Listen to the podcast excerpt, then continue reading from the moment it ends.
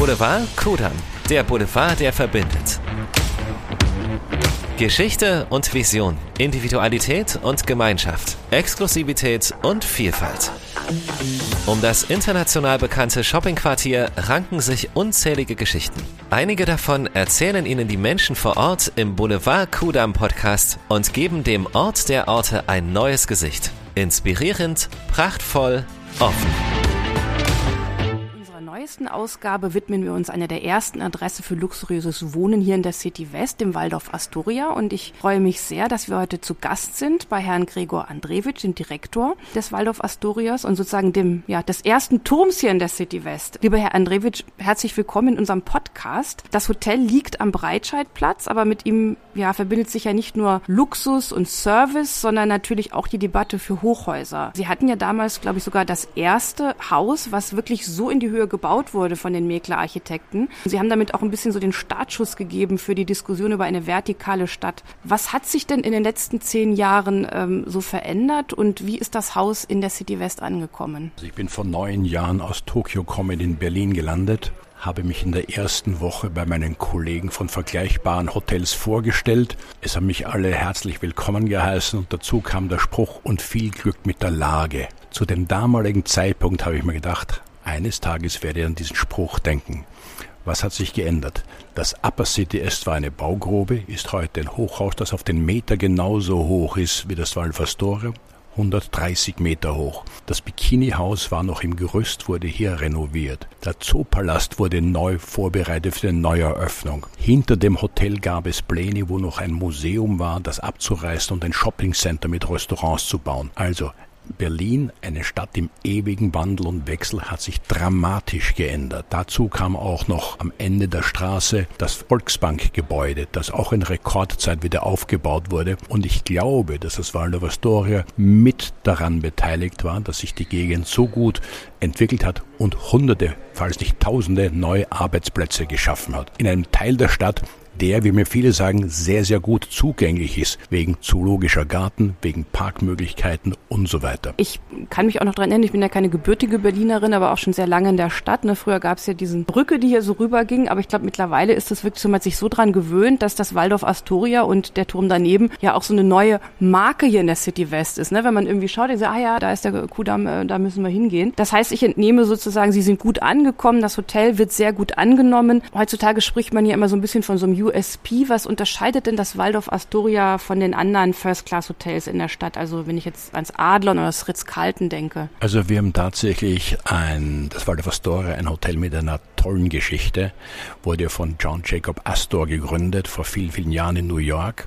2007 gab es ein Waldorf Astoria in New York. Heute sind es 33 mit weiteren 15 in den nächsten zwei Jahren dazukommen sollen. Also es hat sich eine Luxusmarke entwickelt. Waldorf Astoria ist Teil von Hilton Worldwide, hat 18 verschiedene Marken mit 7000 Hotels.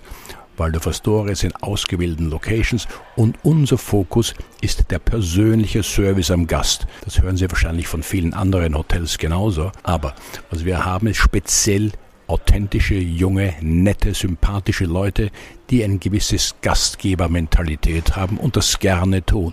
Dazu kommt noch, dass wir relativ große Zimmer haben, die gehen, beginnen also bei 45 Quadratmetern und einen fantastischen Tower, den Waldorf Tower, mit Aussichten, wo Sie weit über die Stadtgrenzen hinausschauen können. Sie sehen von den Suiten, die wir haben, den Fernsehturm und vom Fernsehturm haben Sie eine fantastische Aussicht auf das Waldorf Astoria. Ja, Sie haben es äh, schon erwähnt. Sie haben ja einen persönlichen Service. Sie haben natürlich auch oft bekannte oder berühmte Gäste. Jetzt wissen wir natürlich, dass Hoteldirektoren äh, berufsverschwiegen sind. Also wie Ärzte und Anwälte möchte man bald sagen. Gibt es denn trotzdem irgendeine Geschichte oder irgendeine Anekdote, die Sie uns erzählen könnten, die man vielleicht so noch nicht in der Zeitung gelesen hat? Das kann ich Ihnen gerne sagen. Wir beherbergen tatsächlich viele Gäste aus der Filmindustrie, Schauspieler, Politiker, Sänger und Bands. Aber was vielleicht beeindruckend war, als wir einen Filmschauspieler bei uns gehabt haben während der Pandemie, Mark Wahlberg, der also tatsächlich fünf Monate bei uns gewohnt hat und seinen eigenen Gym, sein eigenes Fitnesscenter eingerichtet hat, dass er jeden Tag um 4.30 Uhr für dreieinhalb bis vier Stunden frequentiert. Dazu kam natürlich noch, wenn man so einen, einen Fitnessfanatiker ist, dass man von einer ganz speziellen Diät lebt. Also unser Team hat jeden Tag um 5 Uhr in der Früh per WhatsApp erfahren, was Herr Wahlberg gerne zum Frühstück hätte. Wir haben natürlich auch noch andere Gäste. Äh, es ist kein Geheimnis, dass Lady Gaga bei uns gewohnt hat diskutiert ihre Vorzüge, wie die Blumen aussehen dürfen, wie sie riechen dürfen, welche Art von Kerzen sie gerne hätte, wie die Bettwäsche beschaffen werden soll. Eigentlich normale menschliche Sachen, aber wenn die von äh, sogenannten Celebrities rüberkommen, sind sie schon ein bisschen speziell. Zum Glück haben wir ein fantastisches Concierge-Team. Unser Chefconcierge wurde kürzlich zum äh, Präsidenten der, der Luxus-Concierge-Organisation Cledor gewählt. Christoph Hundeheger und das ist eine ganz spezielle Auszeichnung für dieses Hotel und sein Team und sein Lebenswerk. Wahnsinn. Stichwort zehn Jahre ähm, Waldorf Astoria hier in der City West. Ähm, was erwartet uns denn im Jubiläumsjahr? Machen Sie irgendwelche Veranstaltungen oder Business as usual? Na, ich würde sagen Business as unusual. Wir planen für nächstes Jahr natürlich eine schöne Feier, an den wir zurückdenken wollen, wie sich das Hotel um zehn Jahren entwickelt hat.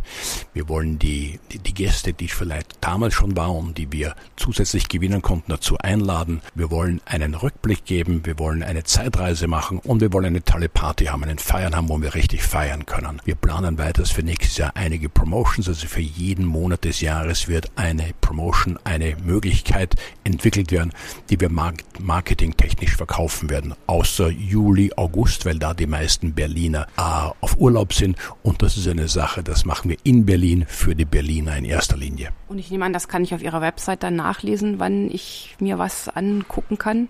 Das ist richtig, das ist alles jetzt noch in der Entstehung. Es gibt noch keine festen Punkte, schon viele Ideen. Wir sind jetzt dabei in der Phase Prioritäten zu setzen. Was kommt zuerst, zweitens, drittens und das sollte in Kürze auf der Webseite zu sehen sein bin sehr gespannt. Ja, Sie hatten es schon angedeutet, ähm, so die Veränderungen in der City West. Was wünschen Sie sich für Ihr Haus oder was macht für Sie sozusagen eine lebenswerte City West hier in Berlin aus? Ah, das ist eine ganz einfache Frage für mich. Ich habe das Glück, dass ich auch ein Kilometer von hier wohne. Ich bin ein totaler Fan von der City West. Es gibt fantastische Restaurants, es gibt viel zu kaufen und nicht nur im Luxussegment, sondern für alle eine Stadt, die sich auch kulturell mit ihren Galerien, mit ihren wunderschönen Seitenstraßen immer wieder von allen Leuten bewundert wird. Und ich würde auch sagen, dass die, die Infrastruktur, die besteht, immer weiter ausgebaut werden wird. Da sind wir dran, würde ich sagen. Ne? Ja, dann sind wir eigentlich auch schon am Ende von unserem Podcast angelangt. Ich bedanke mich ganz herzlich für das Gespräch und jetzt für alle Zuhörerinnen und Zuhörer, die noch nie im Waldorf Astoria waren. Also als Berliner schläft man natürlich jetzt typischerweise nicht in einem Hotel in der Stadt, wobei das auch mal eine ganz nette Sache eigentlich sein kann, kann man auch mal verschenken. Aber man hat natürlich die Möglichkeit, bei ihnen essen zu gehen, man kann in die Bar gehen, man kann auch ins Spa gehen als äh, Nicht-Gast.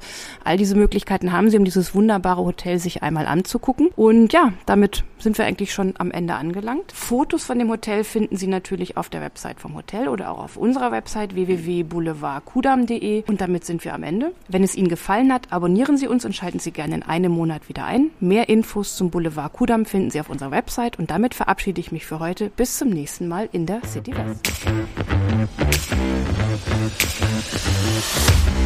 Das war die neueste Ausgabe vom Boulevard Kudam Podcast. In einem Monat geht es weiter mit einem neuen Gast, einem neuen Ort, einer neuen Geschichte. Sie wollen keine Folge verpassen? Dann abonnieren Sie uns. Unseren Boulevard Kudam Podcast gibt es überall dort, wo es Podcasts gibt. Bei Spotify, Apple Podcast, Google Podcast und auf unserer Website. boulevard-kudam.de